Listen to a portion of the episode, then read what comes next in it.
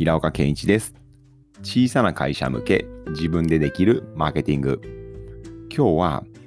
日々忙しくてコンテンツを作る時間がほとんどないんだけれどどうしたらいいですか？そんな質問を受けたので、それに対する回答をしてみたいと思います。皆さんどうですか？やっぱコンテンツ作るの大変ですかね？はい、大変ですよね。もう本当にマーケターってやることがいっぱいあるんですよ。ソーシャルメディアやれ、ブログ運営してほしい。最近だと YouTube もやりましょう。あれもやりましょう。これもやりましょう。もうサイトのことから広告のことからもはてやお客様の管理まで。本当にやることは多々あると思います。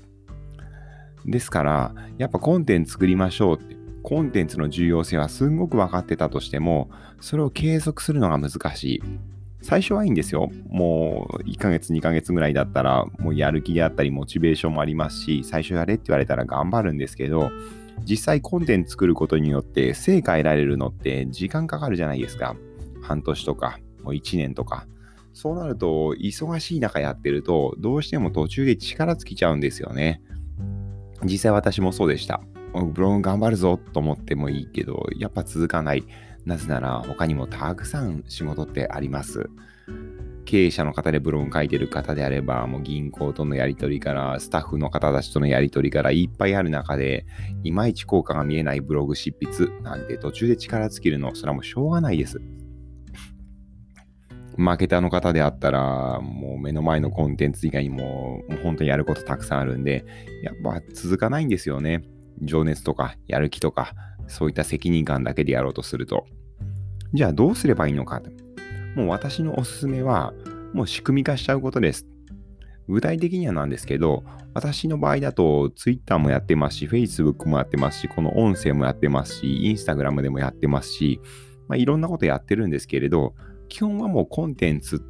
まあ、新規で作るっていうよりも、もうフォーマットだけを書いて使い回してるってイメージですかね。例えば私の場合だと、まず最初、情報を発信するときに、一番最初に使うのは Twitter です。日々の気づきであったりとかを Twitter でアップします。で、そうやっていくつかアップしていく中で、いいねがちらほらついたやつであったりとか、コメントいただいているような、ユーザーさんが必要としてそうだなっていうようなツイートをいくつかくっつけた上で、Facebook にアップします。で、Facebook にアップしたら、まさしく今なんですけど、こうやってその Facebook の投稿とかをこう読むだけなんですよ。で、それを読んで、音声に変える。で、一部を切り取る形で画像にしてしまって、Instagram にアップする。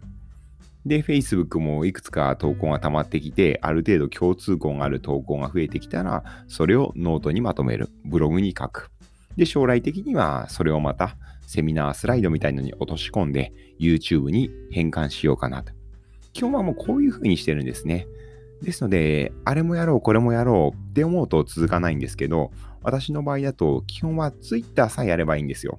なぜならそこでコンテンツができてしまえば、あとはいくつかくっついたら Facebook。Facebook の投稿をさらにいくつかくっつけてノート、ブログ。そしてそれを読むこの音声。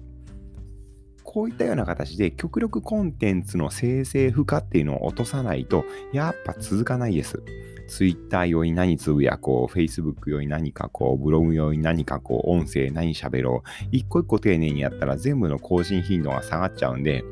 もちろんよっぽど時間があるとか、やれればいいんですよ。理想としては、Twitter 用の喋ること、Instagram 用のアップすること、音声用の喋ること、やっぱ届ける人が違うんで、伝える情報っていうのも変えてしかるべきなんですけど、そういう理想ばっかり寄ってくると、やっぱ続かない、うまくいかないんで、僕はもう折衷案、まあ、ある種妥協なんですけれど、妥協してでも、やらないよりはやった方が絶対にいいので、僕はもうこのような形でコンテンツは使い回してます。で、もっと言うとですね、じゃあ Twitter の日々のこの投稿ってどうするのっていうと、僕の場合だともう結構お客さんとのやり取りが多いですね。お客さんとこういろいろやり取りしていく中で、自分がお客さんに伝えたかったこと、お客さんに伝えたいことっていうのは、現お客さんに伝えたいことっていうのは、僕がサポートしたいと思っている。まだお客さんにはなってないけれど、マーケティングできなくて困ってる人向け。そういった人に情報を発信したいので、であれば、既存のお客様に伝えているメッセージをそのままちょっと修正して、もちろん出せる情報、出せない情報ありますけれど、出せる部分に関しては少しデフォルメする形で、Twitter っていう形で流していけば、それが形を変えて Facebook になり、音声になり、YouTube になり、で、届けたかった人にも届く。そんな風に考えているので、もう Twitter の中身すらももうそこで考えるというよりは、日々のやりとりの中でお客様に送ったメッセージ、チャットワークであったり、スラックであったり、そういったところで送ったメッセージをちょっと変えてツイートしてる、実はそんな感じです。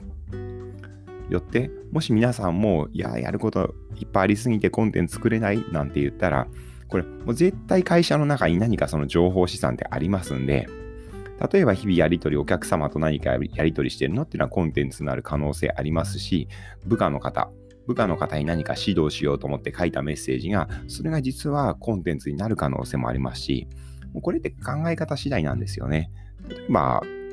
ですけど、幼稚園の集客したいなんてなった時に、幼稚園であれば保護者の方向けにいつもこう月1回ぐらいチラシとかって送るじゃないですか。あれをちょっと修正する形、切り取る形でインスタにもアップすればいいですし、インスタにアップしたらそれをいくつかくっつけてコーポレートサイトのブログに書けばいいですし、もしかしたらそのブログに書いたのを Google マイビジネスにもまた投稿すればいいですし、そんな形で極力コンテンツ作ろうと思った時に、そのコンテンツをゼロから作るっていうのだと、もう続かないし大変だし、もういろいろ持たないので、ましてやこの1年間続けなきゃいけないんで、ですので、このコンテンツ生成っていうのは、もう100メートル走じゃないです。もうフルマラソン、ももしかして100キロマラソンかもしれないです。それぐらいずっと走らなきゃいけないので、極力日々の通常業務の中に転がっている情報をうまく抽出することによって、それをフォーマットを変えて Web 上に載せる。そんなスタンスでいけると息切れすることもないんじゃないかなっていうふうに思います。いいですか？もうどんな業種でも必ず日々のこのやり取りの中でコンテンツってできてると思います。それをフォーマットを変えて Web 上に載せる。そうすることによって、この100キロマラソン、100キロマラソンを走り抜けることができるんじゃないかなっていうふうに思います。まとめます。今日いただいたコンテンツ作る時間がないコンテンツたくさん作んなきゃいけない。どうしたらいいんですか？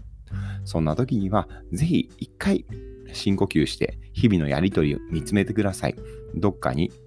皆さんがその、日々やりとりしている中に、お客様が必要とする情報、役に立つ情報、絶対どっかに転がってます。そしてそれを見つけたら、私で言うと Twitter にアップして、いくつかそれをくっつけて Facebook にアップして、さらにそれをいくつかくっつけてブログにアップして、そしたらあとはそうこういうふうにバーっと読む。それで音声に変える。そんなやり方なんですけれど、皆さんも日々使わなきゃいけない媒体、プラットフォームっていう、まあ、プラットフォーム、もフォーマットですね。どのフォーマットで情報発信するんだろうっていうのを一回見極めた上で、極力コンテンツはフォーマットだけを変えて、焼き増しする。もう時間は使わない。そんな形で、ぜひぜひこのマーケティング、最後まで走り切って、成果までたどり着いていければ幸いです。